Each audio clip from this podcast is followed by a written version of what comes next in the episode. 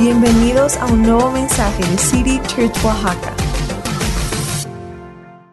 Sale, entonces los esperamos este, para eso.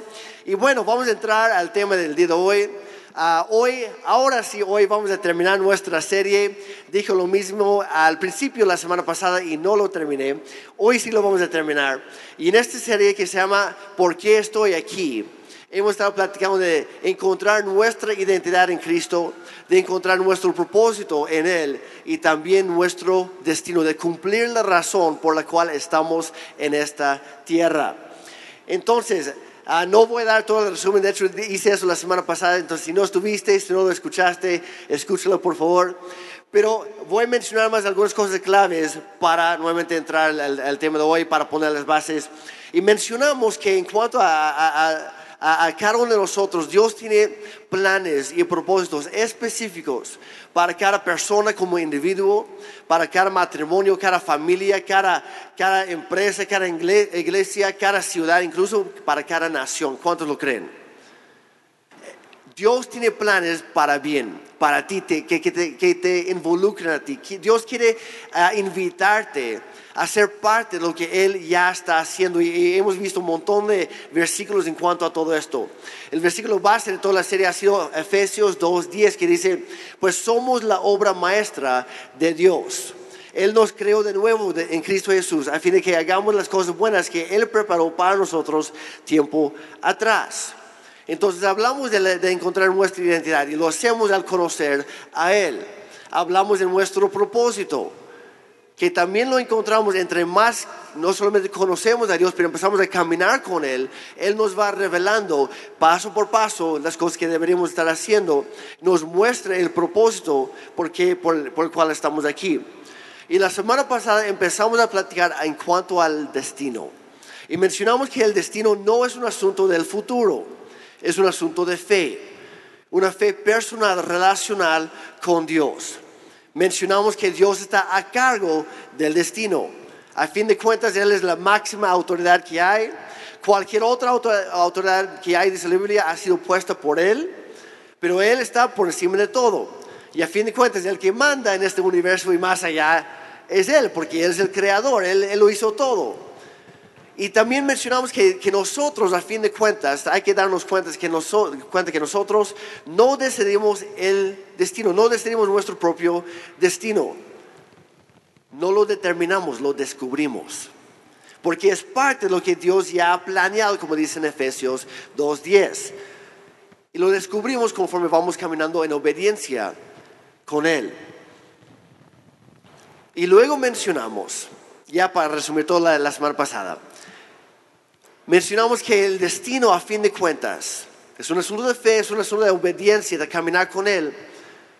Pero aunque Dios podría mandar y exigir y todo lo que tú quieras, no lo hace. Porque es un buen padre, no es un mandón, no es un ser abusivo. No se aprovecha de nosotros, no nos obliga a hacer nada. Nos ha dado libre albedrío y eso incluye el destino nos da la opción y nos pinta básicamente dos cuadros con lo, que platicamos la semana pasada. Y nosotros decidimos si vamos a, a, a, ser parte del gran rompecabezas de Dios o si vamos a alejarnos de lo que Él está haciendo y, ir por nuestro propio camino. Nosotros no, no, determinamos el destino, nosotros lo descubrimos al caminar con Él, pero a fin de cuentas el, el destino es una combinación de la voluntad divina y la voluntad humana uniéndose. Y es lo que Dios desea, es lo que más anhela. Que Él, no nos, él nos ama, Él nos ama, como decían hace rato, Él nos ama porque nos ama. Y no hay nada que nos pueda separar de su amor. Pero Él nos ha dado la opción de devolver ese amor, de responder a su amor, de buscar Él porque Él ya nos está buscando a nosotros de corresponderle o de rechazarlo. Él no nos obliga, nos invita a ser parte de lo que Él está haciendo. Entonces de todo eso hablamos la semana pasada y las semanas anteriores. Y la semana pasada terminé mencionando que, Dios, Jesús, mientras caminaba aquí en esa tierra, Él se enfocaba en cumplir su destino. Y su destino tenía dos partes. La primera era morir en la cruz. ¿Cuántos están agradecidos por la cruz? Si no fuera por la cruz, no, no habría salvación. No, no habría perdón por nuestros pecados. No habría manera de acercarnos a Dios Padre. Estaríamos igual de perdidos como, como antes. La cruz lo cambió todo. Y Jesús se enfocó en la cruz. Caminó toda su vida para llegar a la cruz. Y estando en la cruz, aguantando el dolor, aguantando el rechazo por nuestro pecado, incluso el rechazo de Dios Padre por nuestro pecado, Jesús se quedó ahí, clavado, con una sonrisa, yo creo, en su, cara. Porque la Biblia dice en Hebreos que Él miró la cruz desde antes con un gozo en su corazón. Y tú eres su gozo. Tú eres la razón por la que Él se quedó ahí. Y no solamente aguantó, sino disfrutó la cruz. No la tortura, no el dolor, pero disfrutó porque sabía lo que venía después. Y nos invita a vivir así, de esa manera. Que podemos atravesar lo que sea con gozo porque sabemos lo que viene después. Y tener la misma mentalidad de Cristo. Y la segunda, la segunda parte de su destino era edificar su iglesia. Dicen en Mateo 16, 18, la segunda parte dice, edificaré mi iglesia y las puertas del infierno no prevalecerán contra ella. Y desde entonces Jesús ha estado edificando su iglesia. El Espíritu Santo ha estado moviendo las piezas todos los días para edificar su iglesia. Y hablo de iglesia de I mayúscula, la iglesia global, multiétnico, alrededor del mundo que incluye cada raza, cada hombre, cada mujer, sin importar su estatus social o, o, cómo se encuentra económicamente o relacionalmente o cómo los demás lo vean. La iglesia con I mayúscula trasciende todo eso y abarca y involucra a todos los que quieren ser parte. Y a través de su muerte y su resurrección, Jesucristo ahora nos invita a nosotros a formar parte de algo mucho más grande que nuestra propia existencia. Y cuando tú le das el sí a Dios, de, decir, Jesús, no sé lo que venga, no, no sé todo lo que tú ah, tengas planeado, no lo comprendo todo, pero lo que tú quieras, yo creo, como dice tu palabra, que tus pensamientos son más altos que los míos, tus caminos son mejores que los míos, tus planes son para bien, tus sueños son más grandes, así que voy a confiar en ti. Porque tú sabes lo que, lo que haces. Y yo ando medio perdido, reconozco eso, yo te necesito. Y yo me someto a ti y ten mi vida, yo me entrego por completo, yo decido caminar contigo. Cuando nosotros hacemos eso y vamos tomando esos pasos, el Espíritu Santo entra en nuestra vida y nos va guiando paso por paso. Cuando abrazamos esta nueva vida en Cristo, de repente las cosas empiezan a suceder. Y poco a poco recibimos, no, no, no, no lo recibimos poco a poco, pero recibimos el entendimiento poco a poco de nuestra nueva identidad en Cristo. De nuestro propósito en Él, porque en Él, a ver si se acuerdan, porque en Él, en Cristo, tres cosas. ¿Qué hacemos? Vivimos, excelente, nos movemos y somos. Sí que aprendieron, perfecto. En Él vivimos, nos movemos y somos. En Él tenemos nuestra identidad, nuestro propósito y nuestro destino. Y para eso vamos. Y la clave para entender todo esto, para caminar en esto, es darnos cuenta que el cumplimiento del destino es tanto en parte personal, individual, como lo es en parte corporativo.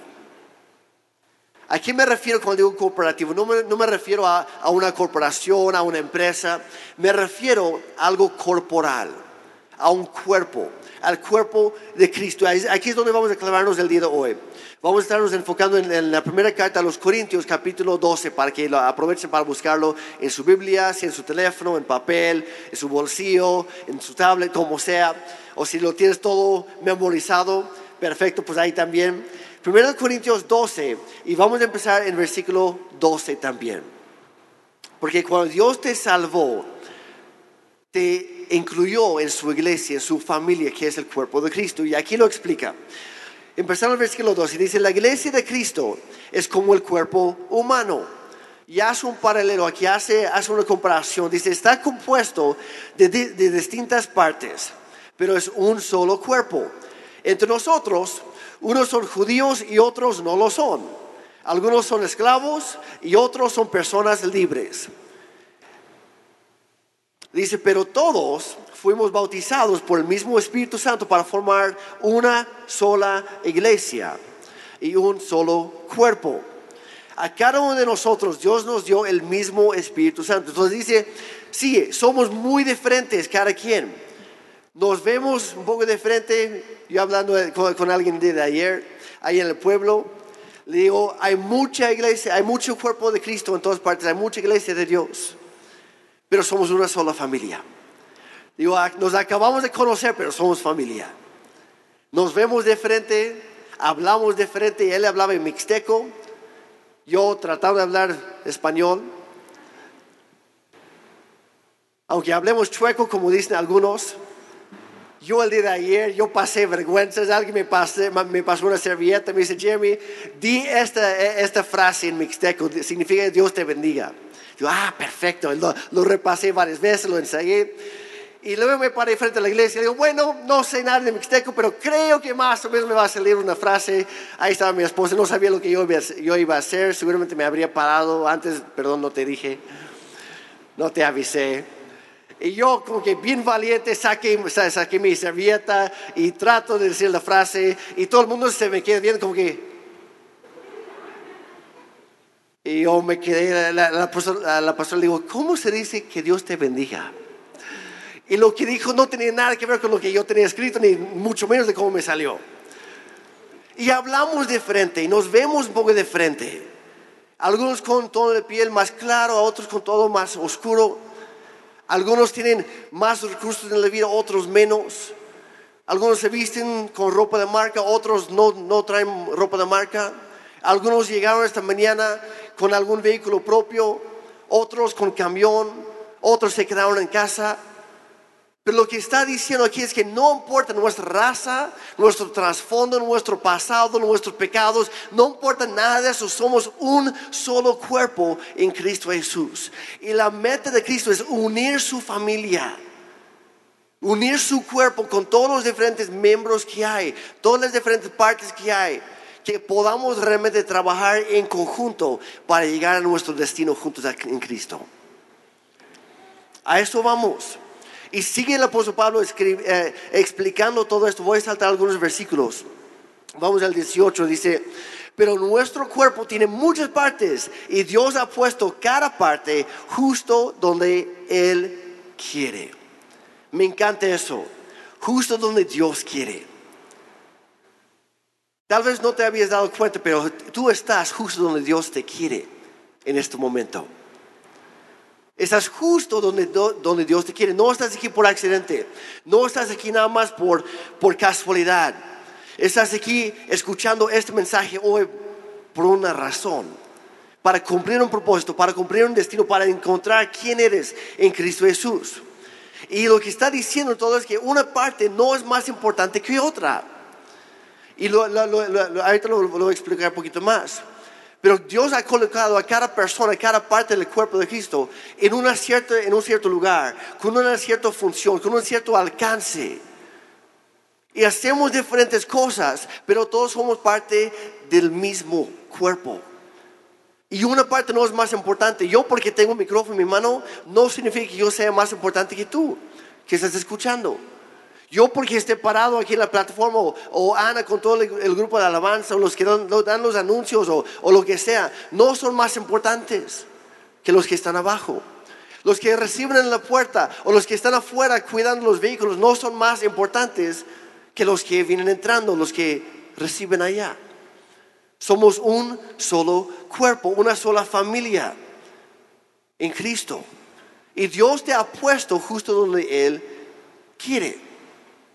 Y luego el Espíritu Santo te va guiando, te va moviendo, te va sacando de tu comodidad, pero todo es parte del mismo proceso.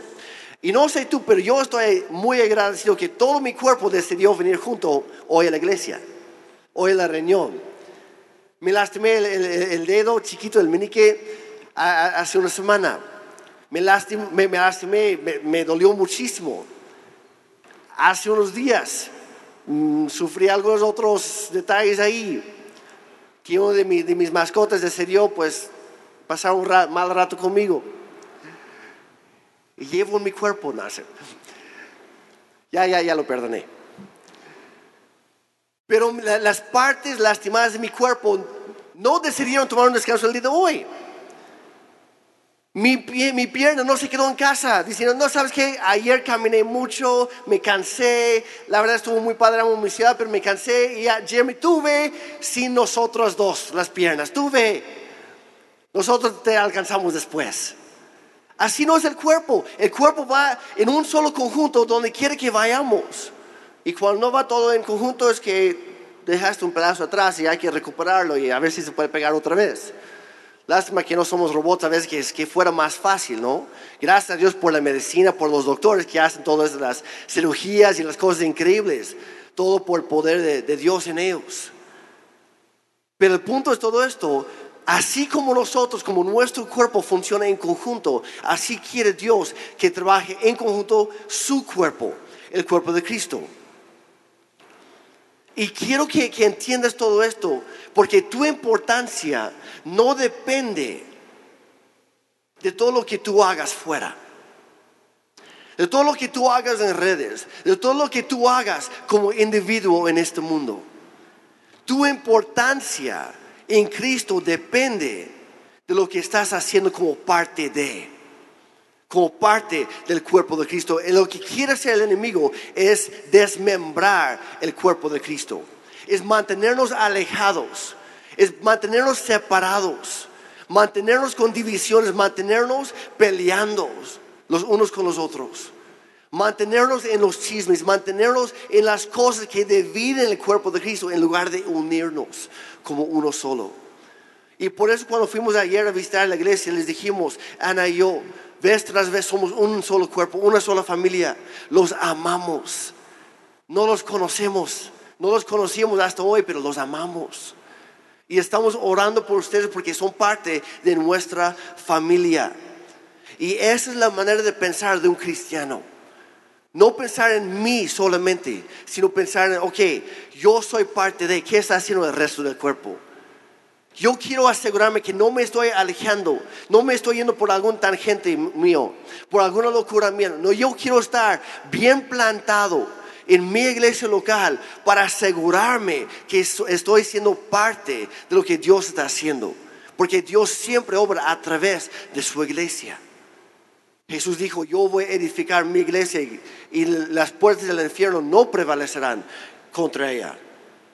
Seguimos avanzando al versículo 20 de 1 Corintios 12. Dice, pero Dios lo hizo, hablando del cuerpo, con miembros diversos que en conjunto forman un solo cuerpo, en conjunto. Al versículo 24 dice, en cambio, con las partes que mostramos, que mostramos no somos tan cuidadosos. O sea, ¿qué se ve? Las manos, los pies, los codos. ¿Cuántos han golpeado el codo por ahí varias veces? Los pies a veces. Y lo que se ve a primera vista muchas veces descuidamos. Lo que dice aquí, y es que Dios hizo el cuerpo de modo que le demos más importancia a las partes que consideramos de menos valor. No sé si acabas de captar eso. Lo que tú menosprecias en el cuerpo de Cristo a veces es lo que, él da, lo que Dios da mayor importancia. Cuidado con lo que estás menospreciando, cuidado con lo que estás criticando, porque Dios ama todo su cuerpo. Y a Dios le da mayor compasión las partes que son rechazadas por el resto del cuerpo. Le duele el corazón y tenemos que compartir su corazón para valorar y, apreciar todo. Parejo dice así las partes del cuerpo se mantienen unidas, dando importancia a lo que otros no le dan cuidando lo que el mundo no quiere cuidar. Y es por eso que fue la iglesia cristiana, históricamente, quienes fueron los fundadores del concepto de las casas hogares, de los hospitales, de, los orfanatos y todo lo demás. Porque nuestra, nuestra misión es cuidar y valorar aquello que el mundo rechaza para incluirlos en el cuerpo de Cristo. Y tú tienes vecinos que son rechazados. Tú tienes familiares que han sido rechazados. Tú conoces a personas que llevan esa carga, ese espíritu de, rechazo en su ser. Y Dios te está llamando, incluyelos, involúcralos, jálalos, invítalos, háblales, que sean parte de. Porque allá están perdidos, allá no encuentran su lugar, pero en el cuerpo de Cristo tienen su lugar. Y el cuerpo de Cristo es para todos. Y la clave para el, destino en, en Cristo, para su destino, eh, como digo, en primer lugar fue la cruz. Lo cumplió. La segunda parte, su cuerpo, la- su iglesia, lo sigue edificando día con día. Y quiere que tú te involucres más con tu iglesia local. Porque tú eres parte de, parte de ese cuerpo.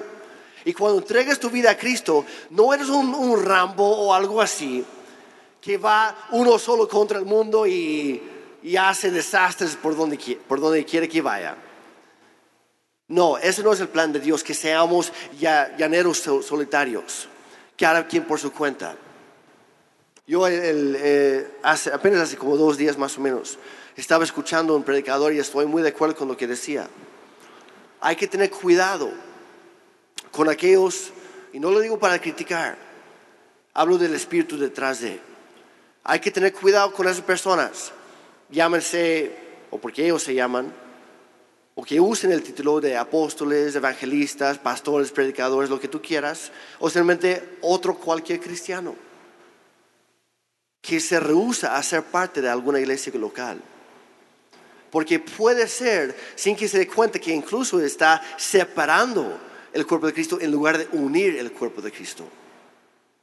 Yo, un, pastor mío me dijo hace años, Jeremy, ten mucho cuidado con esas personas que no están bajo ninguna autoridad espiritual. Porque una persona que no está bajo autoridad tampoco tiene autoridad. Y muy fácilmente se puede desviar del camino. ¿Por qué? Porque Dios nos ha, nos ha hecho, nos ha creado para ser parte de algo mucho más grande que nosotros mismos. No se trata de nosotros, se trata de Él. Y cuando tú eres cristiano, Dios te coloca dentro de una comunidad de creyentes y tu crecimiento espiritual depende de tu relación con ellos, no solamente con Dios. Tu salvación depende de tu relación con Dios. Tu crecimiento depende de tu relación con los demás de su cuerpo. Porque pronto Él va a usar, tal vez a tu pastor, tal vez a tu amigo, tal vez a, tu líder de equipo, tal vez a- al, encargado de tu grupo de conexión, lo que sea. Va a usar a esas personas para guiarte por tus, por- por tus caminos. Y Él te coloca en la iglesia. Y nuevamente estoy, diciendo, estoy hablando mayormente de la iglesia con I mayúscula. La iglesia multiétnica. La iglesia multiraza. La iglesia multiidioma. La iglesia global. Que todos somos parte. Si somos cristianos, somos parte de esa familia. Y yo puedo ir a donde yo quiera en el mundo casi y encontrar familia que no había conocido antes como el día de ayer. Que conocimos. Y fue increíble. Pero Dios usa su cuerpo estratégicamente para cumplir sus propósitos. Cuando Dios creó nuestro cuerpo humano, no colocó al azar un, un brazo encima de la cabeza y otro aquí abajo. No, lo hizo con, pensando, ok, los brazos tienen que cumplir esta función, por ende, tienen que estar en esta posición. Los ojos tienen que estar viendo para dónde van, entonces no pueden estar en los pies, tienen que, estar parte, tienen que ser parte de la cabeza. Los codos que tanto pegamos, y algunos malamente maldicen sus propios codos porque piensan que su, cul- su codo tiene la, culpa de buscar chocarse contra la, puerta o lo que sea. Pero gracias a Dios por los codos, porque si no estaríamos todos así. Y así tenemos mucha, más, mucha mayor función. Podemos movernos con más libertad por cada parte que Dios nos dio, en su lugar, con su función. Dios no está construy- construyendo una monstruosidad. Dios no está haciendo un Frankenstein por ahí. Eso no es su iglesia, que se ve hecho de diferentes pedazos aquí para allá y quién sabe cómo salió. No, Dios va colocando cada pieza en su lugar con un propósito, con una función especial, específica, porque Él está edificando una iglesia hermosa, un cuerpo hermoso, con muchas diferentes caras muchas diferentes sonrisas. Dios está haciendo algo hermoso y yo, yo quiero interrumpirme a mí mismo para, no es para jactarme, soy mal, pero la verdad, yo, yo quiero decir, yo estoy tan agradecido por esta iglesia, esta iglesia local. La verdad, nadie es perfecto y ninguna iglesia es perfecta, ¿ok? Pero yo amo City Church. No, ustedes no tienen idea lo mucho que, que amo City Church, que Ana y yo, la, verdad, Ana y yo hemos platicado muchas veces. Qué hermosa iglesia tenemos. Y no es nuestra, es de Él, pero somos parte de, junto con ustedes. Y es increíble, cada parte es hermosa. Es, es nuestra familia y la amamos.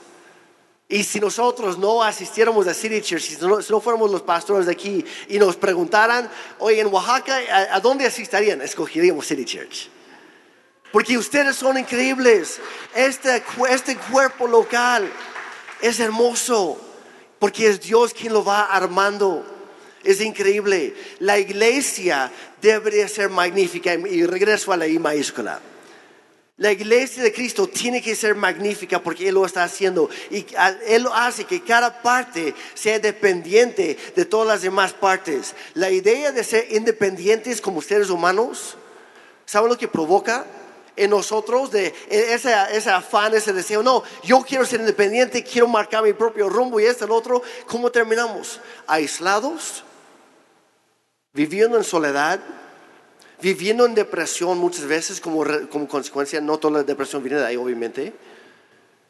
Viviendo sin rumbo alguno, con un vacío en nuestro ser porque nos damos cuenta que por más logros individualistas que, que, que que alcanzamos a hacer o lo que sea, por tantos reconocimientos que nos dan, hay un vacío en nuestro ser, porque Dios nos diseñó para ser parte de algo más. La vida no se trata de andar cada quien por su lado. Él va armando el rompecabezas, lo que platicamos la semana pasada. Y Dios nos ha dado a nosotros un mensaje como comunidad para alcanzar a otras personas alrededor del mundo. Y lo hacemos a través de los grupos Conexión cada semana. Lo hacemos a través de Amo Mi Ciudad, como el día de ayer. Lo hacemos a través del Internet, como esta mañana. Vamos alcanzando a otros por Cristo. Haciendo lo que sea necesario para cumplir con lo que Dios nos ha dado. Porque a fin de cuentas, a cada nosotros y como parte de su cuerpo, Dios te ha dado un mensaje que predicar te ha dado una nación que alcanzar y te ha dado un llamado para discipular a las naciones. Empezando con quien tienes a tu lado. Y eso va parejo para todos nosotros. No solo es el trabajo del pastor, no solo es el trabajo de los maestros, todos somos parte de. Yo quisiera pedir a Ana que si me puede acompañar aquí en plataforma. San Francisco de Asís hace siglos dijo lo siguiente, lo siguiente, perdón. Dijo, predica el evangelio en todo tiempo y cuando es necesario, usa las palabras. Predica en todo momento, con toda tu vida, predica que tu manera de vivir sea algo que como yo estaba leyendo ayer en Filipenses, en, un, cierto, una, uh, una cierta versión en inglés dice que tu manera de vivir haga atractivo a Cristo que los demás vean algo en ti que quieren y se acerquen a Dios. Por eso. Entonces, yo, yo pedí a Ana que, como ya saben, ayer fuimos a, un pueblo que se llama el Gachupín, ahí por Santiago, tras Oyatepec, ahí en la Mixteca, y fue una gran bendición y, Ana estuvo ahí junto con todo el equipo. Y Ana, me gustaría que, que mencionaras algunas cosas de lo que experimentamos ayer. Hola, ¿cómo están? Eh, como decía Jeremy, a San Francisco de Asís decía, predica el Evangelio diariamente y si es necesario, usa palabras. Y, creo que ah, ahorita vamos a dar, los agradecimientos, pero fuimos, fuimos un grupo muy grande, Dios nos sorprendió. Creo que ha sido el amo mi ciudad más grande que hemos hecho. Y hay un versículo en Primera de Timoteo 4:12, dice esto, dice, no permitas que nadie te subestime por ser joven, sea un ejemplo para todos los creyentes. y empieza a hablar que, que tú vivas con una vida verdadera. Dice, vive, vive, habla la verdad y vive una vida verdadera, dice en otra versión. Y lo digo porque dentro de tantas personas que fuimos a apoyar a Amo Mi Ciudad, venían muchos adolescentes, venían muchos juniors, pero hubo alguien que me llamó mucho la atención, era un niño de nueve años, no sé cuántos años tenga Dani, y él me dijo, este, pastora, ¿en qué puedo ayudarle? Y entonces yo vi ahí unos dulceros en mesas y le dije, bueno, ponte a poner todos los dulces en mesas. Y empezó a poner los dulces. Y me dijo, ¿y qué más puedo hacer? Le dije, bueno, acompáñame a la camioneta, voy a bajar unas bolsas de dulces. Me acompañó, bajó unas bolsas, llegó otro adolescente de 12 años, no sé cuántos años tenía Fernandito. Eh, llegó y me ayudó y ahí venían los dos con unas bolsotas de dulces y empezaron a acomodar. Y este niño de, de nueve años no se quitó de esa mesa, estuvo acomodando, yo le decía, apártame 15 y me apartaba 15, aquí están, y daba a los niños, yo veía adolescentes atrás que le decían, tú ya recibiste gorro, si no, pásale para acá. Era, era una, una cosa increíble poder ver a todos esos adolescentes. Llegó un momento en que, bueno, nosotros tuvimos que irnos a la iglesia porque estuvimos, nos dividimos. Y me decía, me decía Pau, me decía, yo le dije a Dani, Dani, ¿por qué no te pones a jugar con los niños? O sea, a jugar en, el juego de las, de las maestras que fueron de CC Kids, ponte a jugar. Y dijo, no, porque esto no lo hicieron para mí, esto se trata de ellos. Esto es para que lo disfruten ellos. Y nunca somos lo suficientemente jóvenes para servir en lo que podamos. Hemos dicho siempre que, que busquemos los mejores ministerios y los mejores ministerios no es estar en la alabanza, no es compartir, no es agarrar un micrófono, no todos vamos a estar agarrando un micrófono y compartiendo. La iglesia, como hemos dicho, no es, no se, se reúne aquí los domingos, es un momento en que Dios dice, búscame, quédate quieto, deja tu celular a un lado, deja, no, no tienes que irte a trabajar, ven y búscame. Pero la iglesia sale y está en las oficinas y está en todos los lugares. Y nunca, nunca somos lo suficientemente jóvenes para no poder sembrar, para no poder dar, para no poder ah, ayudar a los demás. Y esto para mí, para nosotros fue una enseñanza, porque eh, es, ese es nuestro, de los servidores más chicos que llevábamos. Todos sirviendo y dando a estos niños. Ponemos el video. Entonces, queremos, tenemos un video que preparamos para, para darles el reporte a ustedes y queremos agradecer nuevamente a todos los que fueron parte de, Somo- de, de- de Amo Mi Ciudad, de, de- desde los que vinieron semanas antes y empezaron a aportar, empezaron a juntar cosas para dar fue comida o ropa, juguetes, lo que fuera. Gracias a los que dieron, gracias a los que sembraron económicamente, gracias a los que aportaron vehículos, gracias a los que fueron ah, de, de- de los equipos de, de niños, como mencionó Ana. No queremos que se nos olvide nada. Gracias a cada uno de los doctores que fueron, cada una de las enfermeras que fueron. Gracias a cada uno de los dentistas. Se la fletaron. Gracias a todos los peluqueros y barberos que de verdad terminaron, literal, terminaron muy, muy tarde. Gracias a todas las manicuristas que se la pasaron sentados con el frío de ese lugar, tocando agua helada. Gracias a CC Kids porque estuvieron con los niños dándoles un, un rato de alegría. Gracias a cada uno de los juniors que, se disfrazaron desde que bajaron de las camionetas. Los niños venían en las calles riéndose, tomaron y tomaron fotos, era, repartieron juguetes, era una cosa increíble. Gracias a los que llevaron sonido, llevamos sonido a la cancha de este lugar. Gracias a los que llevaron a los dos dijeron yo no puedo ir con, pero yo puedo llevar mis camionetas. Gracias a los que aún compraron eh, un, un remolque para poder llevar toda esta carga. Muchísimas gracias. Llevamos una clínica eh, móvil de dentistas. Era impresionante ver eso en toda la sierra.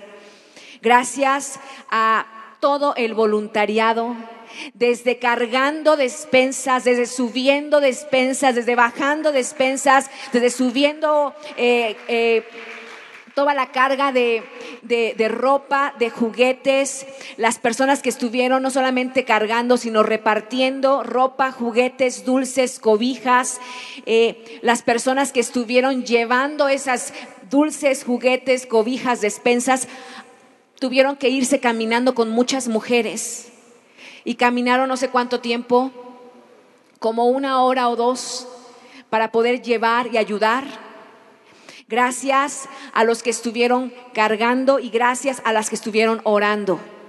Dios Dios hizo algo increíble en esta, en, este, en esta zona. El presidente, el agente municipal nos decía, somos personas que hemos sido olvidadas, somos marginados, nadie se acuerda de nosotros. Fue algo testimonio testimonio que la iglesia para eso estamos, para ser los brazos de Dios aquí en la tierra. Y nos gustaría que si pueden poner el video.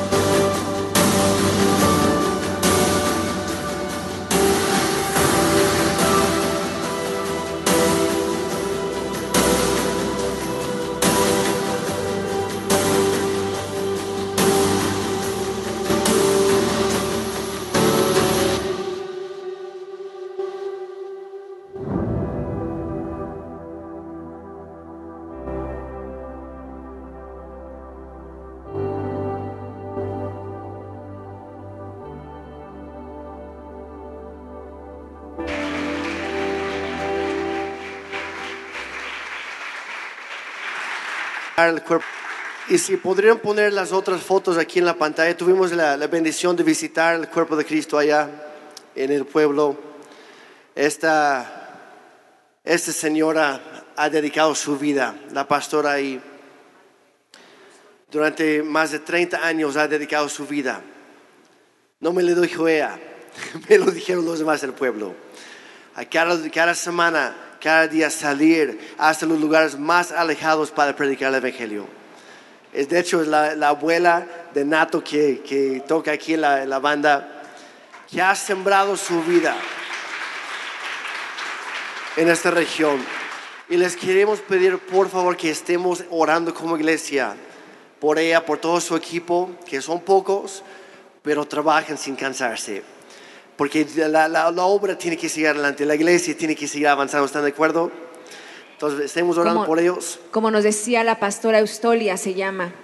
Ella decía, tengo más de 30 años estar de estar compartiendo el Evangelio. Y dice, ya mis piernas ya no me dan para poder transportarme. Dejé 30 hermanos detrás de la, de la montaña que ya no pueden venir. Y ya no sé si siguen, ya no tengo na- nadie que me pueda ayudar. Y ella decía, vengan y ayúdenos. Vengan y manden a alguien cada 15 días, cada que puedan. Dice, desde que pasó todo esto de la pandemia nos, han olvidado. Y hay mujeres como esta pastora que se, que se ha levantado en medio de este pueblo. Tienen una iglesia grande, y mientras unos estaban repartiendo, eh, otros estábamos en la iglesia llevando muchas más provisiones a los hermanos, llevando más juguetes, llevando Biblias, también llevamos Biblias ah, para niños que se iban a repartir hoy para los niños de la iglesia. Entonces hay muchísimo, muchísimo iglesia que hacer. Como decía Jeremy, somos parte de todo este engra- engranaje del cuerpo de Cristo. Entonces, nuevamente, muchísimas gracias por ser parte de, por, por sembrar la eternidad en, el en los muchos corazones. La verdad, co- como dice Ana, no solamente fue el amo, el amo de mi ciudad más grande,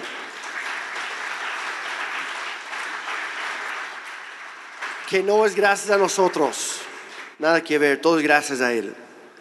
Pero no solamente fue el más grande, también fue eh, el amo, amo mi ciudad como ningún otro. La verdad que, que pudimos dar tantos servicios gracias a ustedes. Pudimos atender a tantas personas gracias a ustedes por ser parte de. De, de hecho, el equipo de doctores y de dentistas, regresamos con ellos y llegaron hasta ya, ya la noche. Fueron los últimos en salir porque siguen atendiendo. Y, y- y vimos milagros ahí, obviamente orando por las personas, pero hubo otro, otro equipo que se formó y yo no sabía que se había formado. Un par de familias se pusieron de acuerdo para llevar un poco de comida. Y de repente yo vi que estaban empezando a hacer tortas para todos los voluntarios, para todo, todo, todo el equipo ahí. Y se, hicieron torta y más tortas tras tortas y de todos los tipos. Y de ensaladas y todo, toda la cosa. Y, y me, me llamaron, Ana me llamó, dice Jeremy, pues ven, hay, hay, hay bastante. Y ya fui. Todos los doctores también pasaron eventualmente a comer. Y algo que le comentaron a, Ana, a, perdón, a Marta, este, al final, yo pensé que todo estaba planeado. Y dijeron, no, no, no, nosotros no llevábamos tanta comida. Nosotros llevamos para nosotros. Pero al momento de empezar a dar lo que teníamos, Dios empezó a multiplicar todo. Y alcanzó para todos. Y así es nuestro Dios. Así es nuestro Dios cuando tú das. Como esa frase que tanto mencionamos aquí en City Church, lo poco, lo- nuestro poco, en manos de Dios se vuelve mucho. Cuando tú das lo tuyo a Dios, lo multiplica y lo bendice porque tú eres parte de algo mucho más grande en todo esto que tu mera ex- existencia indi- individualista. Y mientras tanto en todo esto hay un enemigo que quiere, quiere, quiere avanzar en contra de nuestro propósito y del propósito de la iglesia de Cristo. Y quiere interferir con los planes de Dios para desviarnos por nuestro rumbo. Y quiere robar nuestra identidad y nuestro propósito y nuestro destino. Y va a hacer todo lo que pueda para estorbar a la iglesia de Cristo, pero no podrá. Mientras seguimos conectados, mientras seguimos sembrando, mientras seguimos avanzando, las puertas del infierno no prevalecerán en contra de la iglesia de Cristo.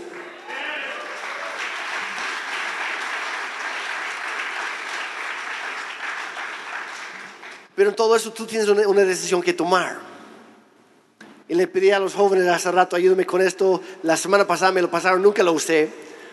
Hoy sí. ¿Cuántos conocen eh, este juego de Jenga? ¿Cuántos lo han jugado? No es para hacer comercial ni nada así. Pero a mí me, me gusta mucho y a veces es tanto divertido como frustrante. Porque de lo que se trata este juego, si nunca lo has jugado, se trata de remover piezas al azar. Cada quien escoge una pieza y lo mueve y lo coloca en otra parte. Y así va eh, esta cosa que esta torre, que empezó siendo muy sólida, pero de repente alguien me sacar una pieza, lo mueve y así como yo que ni siquiera me estoy bien, me estoy fijando bien, de repente mueve toda la torre. Y cada vez que sacas una pieza, la torre completa se vuelve un poquito más inestable. Y Dios es el maestro arquitecto. ¿Cuántos ya se dieron cuenta de eso? Y Él va construyendo, va edificando algo. Y nos invita a ser parte de. Y quiero decirte el hoy, tú eres parte clave de lo que Dios está construyendo. Pero de repente a nosotros como cristianos a veces se nos hace muy fácil. ¿Sabes que Llegué a esta iglesia buscando la iglesia perfecta, me gustó las primeras, no sé, tres semanas, tres meses, tres años.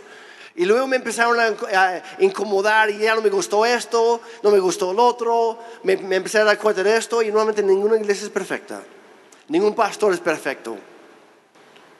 Todos seguimos en proceso. Dios sigue edificando su iglesia y cada iglesia local es como una torre de Jenga. Que de repente se nos hace muy fácil. ¿Sabes qué? Ya no me gusta esto y yo solito me voy a remover. Porque pues ya me cansé de estar aquí. Y de repente, ¿qué pasa? Tú no sabes que tú eres la pieza clave en la torre que está armando Dios. Y tenemos que tener cuidado porque hay cosas de nuestra vida, hay decisiones que nosotros podemos tomar que van a causar grandes estragos en el cuerpo de Cristo si no tenemos cuidado. Yo sé que a veces las personas se van de una iglesia y pasan a otra y por muchas buenas razones. Hay muchas buenas razones. Yo no critico a nadie que, que por alguna razón se aleja de City Church. Y tampoco critico a las personas que vienen de otra iglesia y llegan acá. Porque yo sé que a veces es Dios quien va moviendo las piezas, pero a veces somos nosotros. Y sea la razón por la que, la que tú vas a hacer, hay maneras de salir de una iglesia local con tal de cuidar el resto que se queda. Pero si tú andes brincando de una, de una a otra como un chapulín oaxaqueño, no sabes que con cada salto que das dejas más inestable a todo lo que dejas atrás.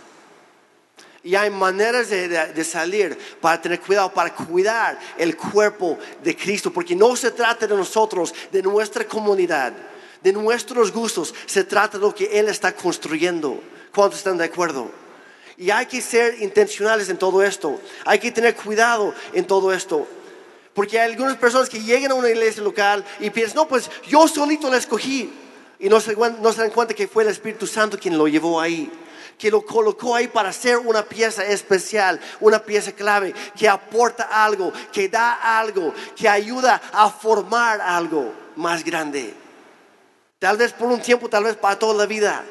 Pero es el Espíritu Santo que va moviendo las piezas. Pero esas personas piensan, no, pues fui yo. Y como yo decidí, yo puedo decidirme.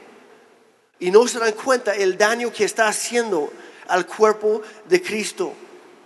Y yo quiero aclarar de una vez, como pastor, mi misión aquí en la vida, como pastor, no es edificar los, no es construir edificios. Mi misión es edificar a las personas por poder de Dios, por la palabra de Dios. Así como Dios me va guiando cada, cada vez. Hay que tener cuidado lo que hacemos con la iglesia, con el cuerpo de Cristo, porque a fin de cuentas somos parte de. Y el apóstol Pablo explica esto en otro pasaje. Dice, cuando una parte del cuerpo sufre, todo el cuerpo sufre con él o con ella. Cuando una persona lo está gozando a lo máximo, todo el cuerpo está festejando con él o con ella.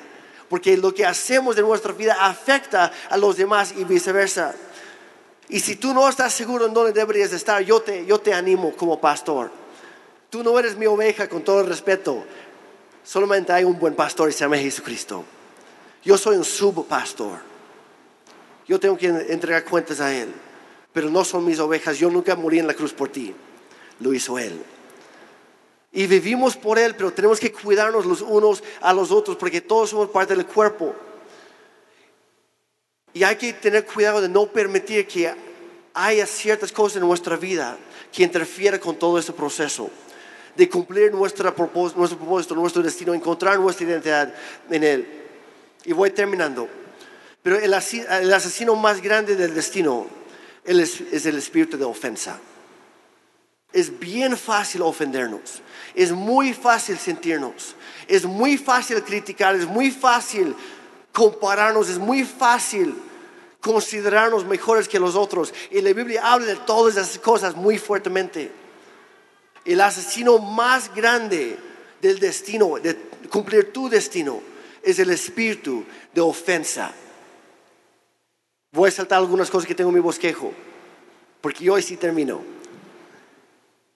¿Qué pasó con Adán y Eva en el principio? Prestaron un oído a una vocecita por ahí. Y ellos se ofendieron con el plan original de Dios. Y dijeron, no, no, nuestro plan va a ser mejor. Y echaron todo a perder. ¿Qué pasó con Caín? De sus primeros dos hijos, Caín y Abel. ¿Qué pasa? Caín dio algo para Dios, pero no le agradó a Dios porque no lo hizo de todo corazón. Le dio lo que le sobraba. Mientras tanto, Abel dio lo, me- lo primero y lo mejor. ¿Y qué hace Caín? En lugar de adoptar el tipo de adoración, la que sí agrada a Dios, ¿qué hace? Mata a su hermano porque se ofendió. Se ofendió de, que vio la bendición de Dios sobre una persona y no sobre su propia vida. En lugar de alinear su vida con Dios, eliminó al otro. El pueblo de Israel, Dios lo sacó de Egipto.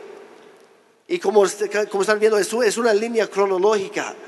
Y hay un paralelo en nuestra vida. Dios saca el pueblo de Israel de Egipto, van por el desierto, debía tardarse más, no más de dos, tres semanas. ¿Qué hacen? Se ofenden con el proceso. Y empezaron a quejarse, querer regresar a Egipto a la esclavitud. Quisieron volver a los dioses de Egipto en lugar de adorar al único y verdadero Dios que hay, que es nuestro Dios. Se ofendieron en el proceso en el desierto, se, ofendieron con su pastor Moisés, se ofendieron con Dios mismo. ¿Y qué pasa? Se perdió todo en una generación. En lugar de tres semanas se tardaron 40 años en llegar a la tierra prometida. En la segunda carta de Timoteo, capítulo 2, versículos 24 al 26. Dice, un siervo del Señor, y no habla solamente acerca de un pastor, un líder. Si tú quieres servir a Dios, tú eres un siervo de Dios, una sierva de Dios, así de fácil. Dice, un siervo del Señor no debe andar peleando, más bien debe ser amable con todos. No sentidos, no ofendidos, no criticando, amables capaz de enseñar y no propenso a irritarse, no a enojarse. Así humildemente debe corregir a los adversarios con la esperanza de que Dios les conceda el arrepentimiento para conocer la verdad. Tú nunca vas a convencer a nadie por el debate, por el enojo, por el desquite. Nunca vas a llevar a nadie al arrepentimiento verdadero en Cristo. Dice que tienes que hacerlo de modo que se despierten, escapen de la trampa de que el diablo los tiene cautivos, sumisos a su voluntad. Y es lo que quiero recalcar aquí en este versículo. Es lo que hace el espíritu de ofensa y por eso es, es un enemigo tan importante en contra de tu destino. Porque el espíritu de ofensa te lleva fuera de la voluntad de Dios y te vuelve sumiso a la voluntad del enemigo que es el diablo. Cada vez que tú decides guardar una ofensa, un rencor, estás dando lugar al enemigo a tu corazón. Y tus ofensas van a estorbar tu destino en tu vida. Van a estorbar los propósitos de Dios en tu vida. Y hay que tener mucho cuidado porque solamente, solamente hay dos tipos de destinos. O el que Dios tiene para ti o el que tú marcas solito, que más bien es el del enemigo. No hay que caer en la trampa o experimentes la identidad y el propósito y el destino que Dios ha planeado para ti desde antes de iniciar con la creación del mundo. O trates de definirte a ti mismo. Haces lo que tú quieras. Trates de ser el amo de tu propio destino y termines perdido. Es uno o el otro. Vas a experimentar uno, tú escoges cuál. Y la otra cosa que estorba mucho, que interfiere con, con los propósitos, con el destino que Dios tiene para las personas, es cuando las personas nos enfocamos en nuestras propi- propias debilidades y en nuestras fallas, en nuestro pasado. Nos estorba para alcanzar nuestro futuro en Cristo. Hay que confiar en su poder para transformar, ¿está bien? Tanto pensando en los demás como pensando en nosotros mismos. Porque la Biblia está repleta de hombres y mujeres que no calificaban, no merecían ser parte de, y sin embargo ahí están. Y Dios los usó grandemente a todos. Termino con esta lista, por si quiere pasar, Hannah. Tal vez te identificas con alguno de ellos. Abraham era viejo. Jacob era engañoso. Lea era menospreciada. José fue explotado, fue abusado. Moisés era, era tartamudo. Gedeón era pobre y inseguro. Sansón era codependiente y tenía mala raza con las mujeres. Rab era inmoral, era prostituta. David cometió adulterio y su familia era un desastre. Eliseo tenía pensamientos de suicidio. Jeremías era depresivo. Jonás no quería obedecer, incluso huyó de su llamado. Noemí era viuda. Ruth era viuda y también pagana. Juan Bautista era excéntrico y un poco raro. ¿Cuántos medios raros hay aquí? Todos somos un poco raros. Es lo que nos hace únicos. Pedro era impulsivo y tenía mecha corta. Marta trabajaba demasiado y le costaba descansar. La mujer samaritana llevaba varios matrimonios fracasados. Saqueo era muy chaparro y le caía mal a todos. Mateo le hacía favores al gobierno abusivo, al imperio romano.